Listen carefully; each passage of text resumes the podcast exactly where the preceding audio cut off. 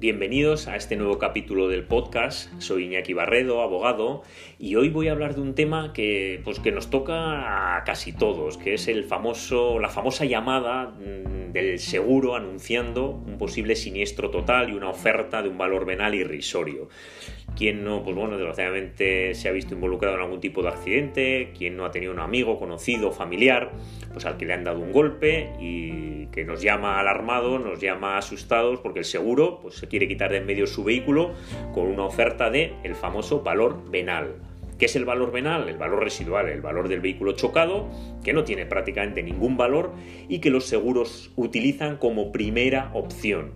Los seguros utilizan siempre esta primera opción para intentar uno, quitarse el siniestro rápido y dos, minimizar económicamente el impacto para la entidad aseguradora. Es decir, ganar sí o sí. Ganar sí o sí. ¿Debemos aceptar este valor venal? ¿Debemos aceptar este valor residual que nos ofrece el seguro siempre, siempre como primera opción? Pues la respuesta es clara, no. No con mayúsculas, y no bien alto. No debemos aceptar este valor venal, no debemos aceptar este valor residual. ¿Cuáles son las cuestiones que se deben tener en cuenta antes de aceptar cualquier valoración que nos quieran hacer con respecto a un vehículo que desgraciadamente pues, ha tenido unos daños importantes o bien que por la antigüedad del mismo pues a veces la reparación eh, es muy costosa en base al valor que tiene el vehículo? Debemos tener en cuenta otras dos circunstancias, que son, una, la primera, Valor de reparación. A pesar de que tenga unos daños importantes, en el taller debemos solicitar un presupuesto de valoración. Aquí podemos encontrarnos dos cuestiones. Una, que el presupuesto sea cerrado, porque el taller sea capaz de hacer un presupuesto cerrado. O dos, que el presupuesto sea abierto, porque a veces nos dice el del taller, es que habría que desmontar para saber eh, exacto qué piezas habría que cambiar o no, o a veces nos dicen también pues, que hay que meterlo en el potro para estirar porque está tocado el chasis y bueno, pues habría que terminar, y a veces no nos lo cierran del todo, pero que nos lo hagan lo más aproximado posible, que nos digan lo más aproximado posible cuál es el valor de reparación de nuestro vehículo. Y el segundo de los valores que debemos tener en cuenta antes de aceptar cualquier propuesta de la compañía de seguros es el valor de compra de un vehículo similar al nuestro de segunda mano. Y similar al nuestro deberemos buscar de la misma marca, mismo modelo, mismo año, a ser posible mismo kilometraje o similar y con los mismos acabados. Existen vehículos con extras, con no extras. Debemos, tener, debemos intentar siempre individualizar, es decir, buscar aquel vehículo que se parezca más al nuestro. Lo sé que una vez que acudimos a las webs habituales de anuncios, en búsqueda, cuando buscamos un coche en concreto, existe una amalgama, un arco de precios muy, muy relevante. Y el seguro siempre se verá el más barato, y bueno, y nosotros tendremos que aproximarnos o buscar más que nos vayamos al más caro. Pero más que irnos al más caro, que aquí es una pelea perdida entre seguro y particular, lo que tenemos que hacer es individualizar, buscar cuál de esos vehículos de segunda mano se parece más al nuestro, bien sea por mantenimiento, por acabados, por extras, nos pasaba con un cliente hacía poco en el despacho. Había pagado una revisión de 2.000 euros porque tenía que pasar la ITV, por lo tanto estaba en una revisión o estaba en un estado de mantenimiento perfecto el vehículo.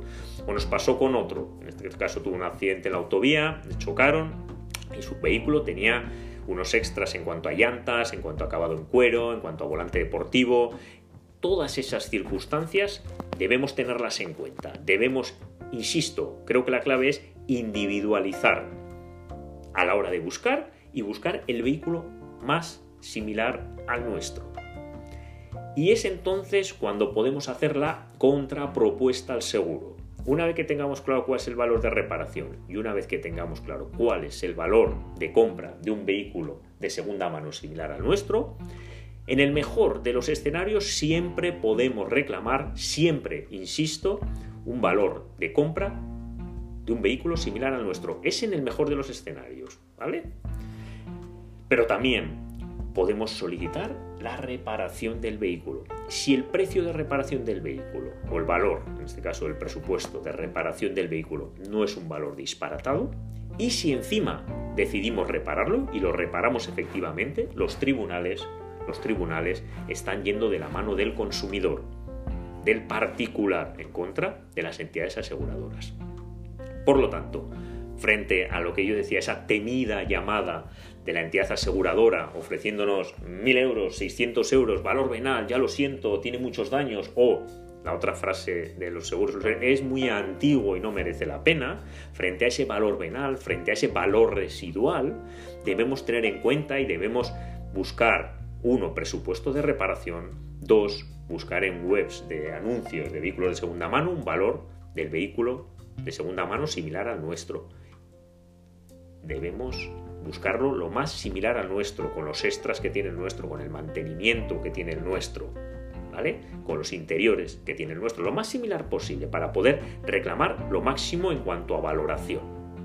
Tener en cuenta siempre estas dos cuestiones es muy relevante y como mínimo siempre os tendrán que dar el valor de compra a un vehículo de segunda mano y si podéis o queréis por valor sentimental, porque el coche lo teníais con un mantenimiento relevante o porque queréis seguir continuando con vuestro coche, pedir un valor, un presupuesto de reparación y reclamarlo. Por último, también con respecto al valor venal, con respecto a ese valor residual, también la compañía, si finalmente es lo que decís aceptar, ese valor venal siempre tiene que verse incrementado con un porcentaje de lo que se llama en el mundo jurídico, en el mundo del sector del seguro, valor de afección que va entre un 20 y un 30% más de ese valor venal. ¿Qué es ese valor de afección?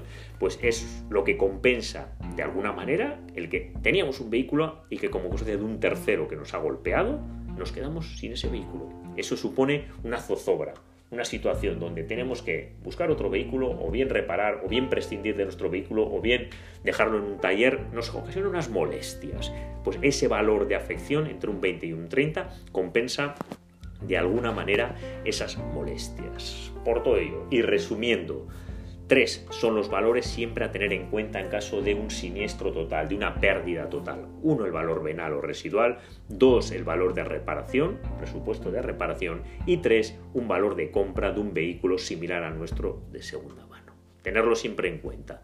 Frente a esa temida llamada del seguro, calma, respiramos hondo, dedicamos un tiempito a buscar estos dos valores, que es relativamente sencillo, pedir un presupuesto en taller y, perder pues media hora en unas webs de segunda mano de venta de vehículos y no tendremos ningún problema para hacerlo.